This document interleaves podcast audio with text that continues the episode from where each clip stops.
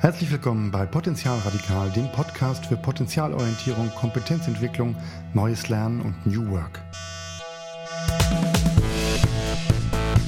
Heute ein aktuelles Thema, wie kann es anderes sein? Ich beschäftige mich mit dem Coaching-Markt und wie die Corona-Krise als Katalysator der Digitalisierung des Coaching-Markts wirken kann. Und wie man dadurch bei all dem Schrecken, den die ganze Sache verbreitet, auch ein Potenzial sehen kann.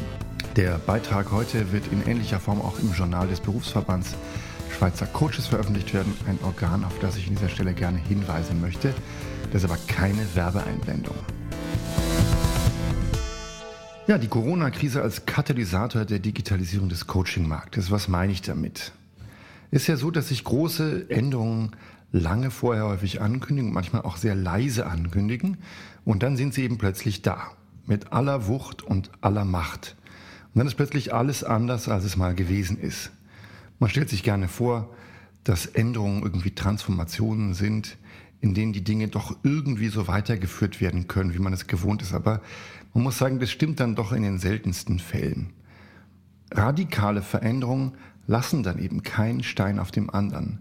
Und wenn man jetzt aus der Zukunft auf die Zeit vor dem radikalen Shift zurückblickt, dann wird man sehen, die Anzeichen für die große Veränderung gab es dann doch schon lange vor dem scheinbar plötzlichen Umschwung. Die Spitze des Eisbergs, die schmilzt irgendwie langsam in der Sonne und unter der Wasseroberfläche verschieben sich aber die Gewichtsverhältnisse massiv und dann kippt der Eisberg plötzlich. Und ist er einmal gekippt, dann kann er nicht wieder umgedreht werden. Wir erleben gerade ein solches Kippen des Eisberges. Allen war lange klar, im Bereich Coaching, Digitalisierung kommt. Und jetzt, wo wir auf sie angewiesen sind, wie nie zuvor ist sie auf einmal einfach da. Für alle, auch für Coaches und Berater, die sich da traditionell eher zurückgehalten haben. Natürlich wissen wir nicht, wie es jetzt nach Corona aussehen wird in der Welt. Das weiß kein Mensch. Und kein Mensch weiß auch, wie sich die Branche von Coaching und Beratung, der intensiven Arbeit mit Menschen und ihren Bedürfnissen danach wandeln wird. Aber man muss doch sagen, es ist auch jetzt schon kaum vorstellbar, dass danach alles wieder so weiterlaufen wird wie zuvor. Wir wissen momentan nicht einmal, ob es ein echtes Danach geben wird. Vielleicht werden wir künftig mit Covid-19 leben müssen, wahrscheinlich sogar. Und mit dem Bewusstsein, dass sich die Weltgemeinschaft künftig vor solchen Erschütterungen wird schützen müssen und mit den Konsequenzen, die solche Schutzmaßnahmen nach sich ziehen werden. Der Zukunftsforscher Matthias Hawks hat letzte Woche einen Artikel geschrieben, den ich ziemlich gut fand. Er machte eine Regnose über die Zeit mit Corona, praktisch eine Vision im Futur 2, was werden wir getan und erlebt haben von Frühjahr bis Sommer 2020? Sehr verkürzt jetzt mal in meinen Worten, regnostiziert er, dass erstens die Qualität unmittelbarer, direkter menschlicher Beziehungen und Begegnungen durch diese intensive Erfahrung der sozialen Isolation eine erhebliche Aufwertung erfahren. Und zweitens, die digitalen Tools zur Verständigung untereinander auch von solchen Personen als selbstverständlich angenommen werden, die sich zuvor lange dagegen gesträubt haben. Damit wird jetzt ein Kern dessen angesprochen, der Menschen im Bereich Coaching und Beratung und deren Digitalisierung berührt. Wie gehen wir eigentlich miteinander um? Wie begegnen wir einander? Was macht Technik mit unseren Beziehungen? Wie nutzen wir Technik, um Beziehungen zu unterhalten? Das Analoge erfährt eine enorme Aufwertung und das Digitale ebenso. Die irgendwie unentschlossene Mitte dazwischen wird marginalisiert. Das ist ein Prozess, der sich durch alle Branchen lückenlos zieht. Man kann das in der Buchbranche, in der Autobranche, in der Logistik verfolgen und nun trifft es eben auch die Coachingbranche. Ich habe das auch in einem YouTube-Video schon beschrieben, was passiert eigentlich durch Digitalisierung. Ich verlinke das mal unten in den Show Notes. Die Digitalisierung hat sich Jahre und Jahrzehnte lang an den Bereich Coaching und Beratung angepirscht. Und jetzt noch können wir noch nicht sicher sagen, wie es in Zukunft aussehen wird, wie schon gesagt, aber wir können auch hier einmal die Technik dieser Regnose erproben. Wir stellen uns also vor, es sind zwölf Monate vergangen und die wirtschaftlichen Erschütterungen sind im mitteleuropäischen Raum zwar dramatisch gewesen, haben ihre Nachwirkungen, aber es hat sich so langsam das Gefühl eingestellt, es wird schon irgendwie wieder. Wenn nicht jetzt, dann doch in der kommenden Zeit.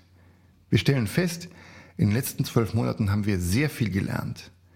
Beschränken wir uns hier auf das Berufliche. Wir haben gelernt, auch Menschen und Berufsgruppen, die sich traditionell wenig mit digitalen Medien auseinandersetzen wollen, haben sich daran gewöhnt, über digitale Kanäle miteinander zu arbeiten. Aus dem Homeoffice, über Videokonferenztools, über Dialogtools wie Slack, HipChat, über die Cloud und so weiter. Selbst Lehrer, Angestellte des öffentlichen Dienstes, Angestellte im fortgeschrittenen Alter, die jahrelang, so auch hinsichtlich der Herausgabe persönlicher Daten, muss man sagen, zum Teil aus Unwissen, zum Teil auch irgendwie aus zu respektierender Vorsicht äußerst zurückhaltend agiert haben, merken, es gibt erhebliche Vorteile, digital zu nutzen, um miteinander zu arbeiten. Einfach nur ein paar zu nennen. Hierarchien verschwinden in einem kollaborativ bearbeiteten Dokument. Die Geschwindigkeit kann rasant zunehmen.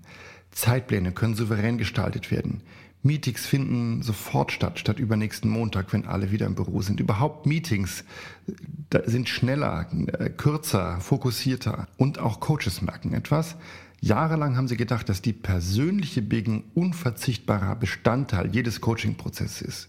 Dass man ein Setting eins zu eins oder auch in der Arbeit mit einem Team nur wirklich wirksam gestalten kann, wenn man sich gemeinsam in einem realen, analogen Raum befindet.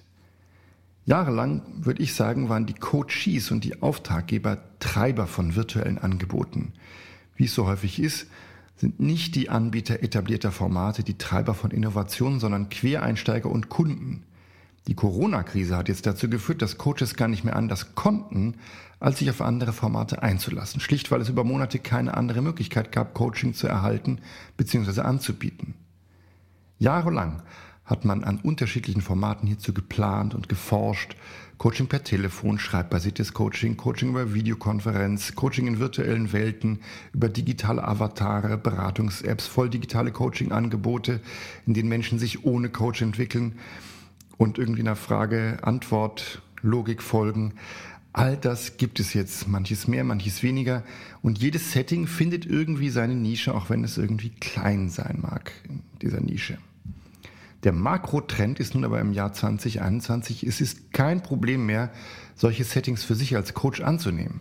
Das ist vollkommen selbstverständlich geworden. Selbstverständlich, aber nicht alternativlos. Denn die Corona-Krise mit ihren sozialen Entbehrungen, die uns in völlig ungeahntem Ausmaß belastet haben, hat auch dazu geführt, dass Menschen das Zusammensein noch mehr als zuvor genießen und nicht als selbstverständlich nehmen. Man sieht, man muss nicht zusammen sein, um zusammen zu arbeiten und auch in einem Coaching-Prozess miteinander voranzukommen.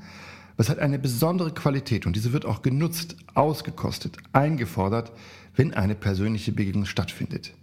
Das Digitale und das Analoge werden aufgewertet, wie eben schon gesagt. Eine ruhige Zeit nach einem enormen Sturm, einer großen Welle, die vieles und viele erfasst haben wird. Die Digitalisierung ist nun technisch angekommen im Jahr 2021 in der Community der Coaches und bei den Kunden. Ich halte das nicht für unwahrscheinlich, dass es so oder so ähnlich kommen kann, gibt ja jetzt schon viele Anzeichen, dass es sich dahin entwickelt. Und wenn es so ähnlich kommt, haben wir alle viel gelernt und die Uhr der Digitalisierung hat sich ein gehöriges Stück weitergedreht. Aber die Zeit bleibt natürlich auch dann nicht stehen. Viele Coaches haben sich dann gedacht, dass sie sich mit eigenem virtuellem Coachingraum, einer endlich mal gut gestalteten Website und einer Offenheit für allerlei digitale Formate neu etabliert haben. Da ist auch was dran. Zugleich hat aber noch etwas seinen Anfang genommen, was von vielen Coaches noch fast unbemerkt im Jahr 2019 begonnen hatte. Coaching-Plattformen wie Sharpist, CoachUp, CoachNow und viele andere werden in der Corona-Krise Aufwind bekommen haben.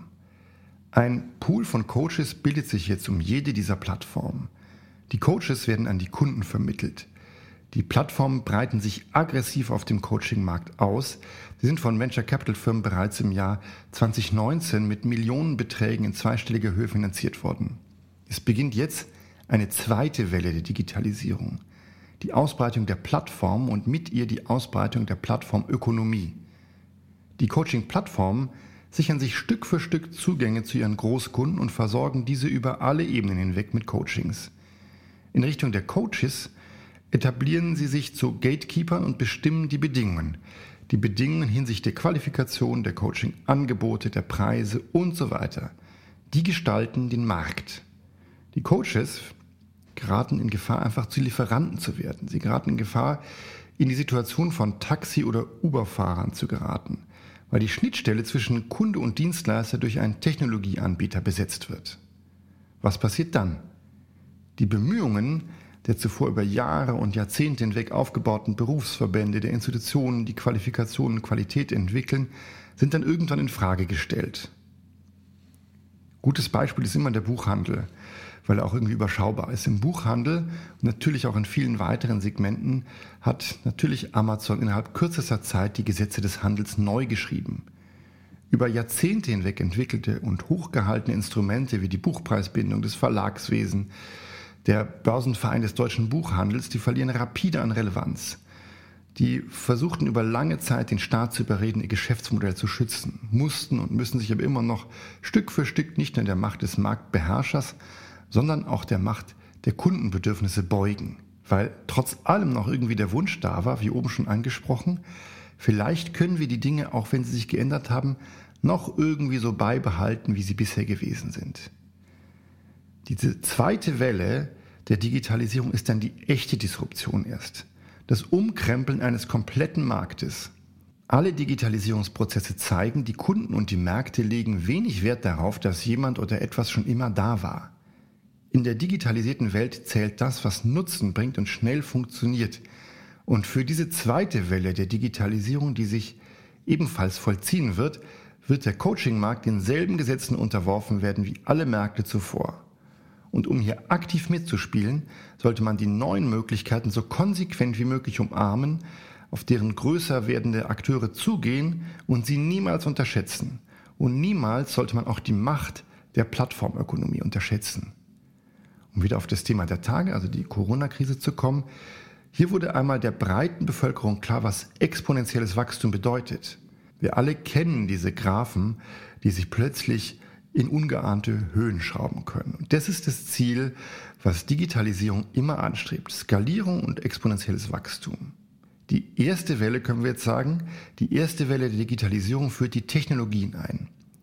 Dann kommt die zweite Welle und die zweite Welle wird die Skalierung und das exponentielle Wachstum einführen.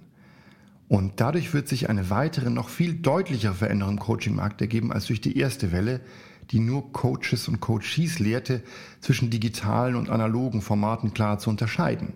Die zweite Welle wird noch einmal alles ändern. Nicht heute und nicht sofort morgen, aber mittelfristig kann auch hier eben ein großer Eisberg ins Kippen kommen. Das war's für heute und nachdem letzte Woche eine Woche Pause war, gibt es Potenzial Radikal jetzt natürlich wieder jeden Montag. Morgens als guten Start in die Woche. Alles Gute, gesund bleiben und ciao.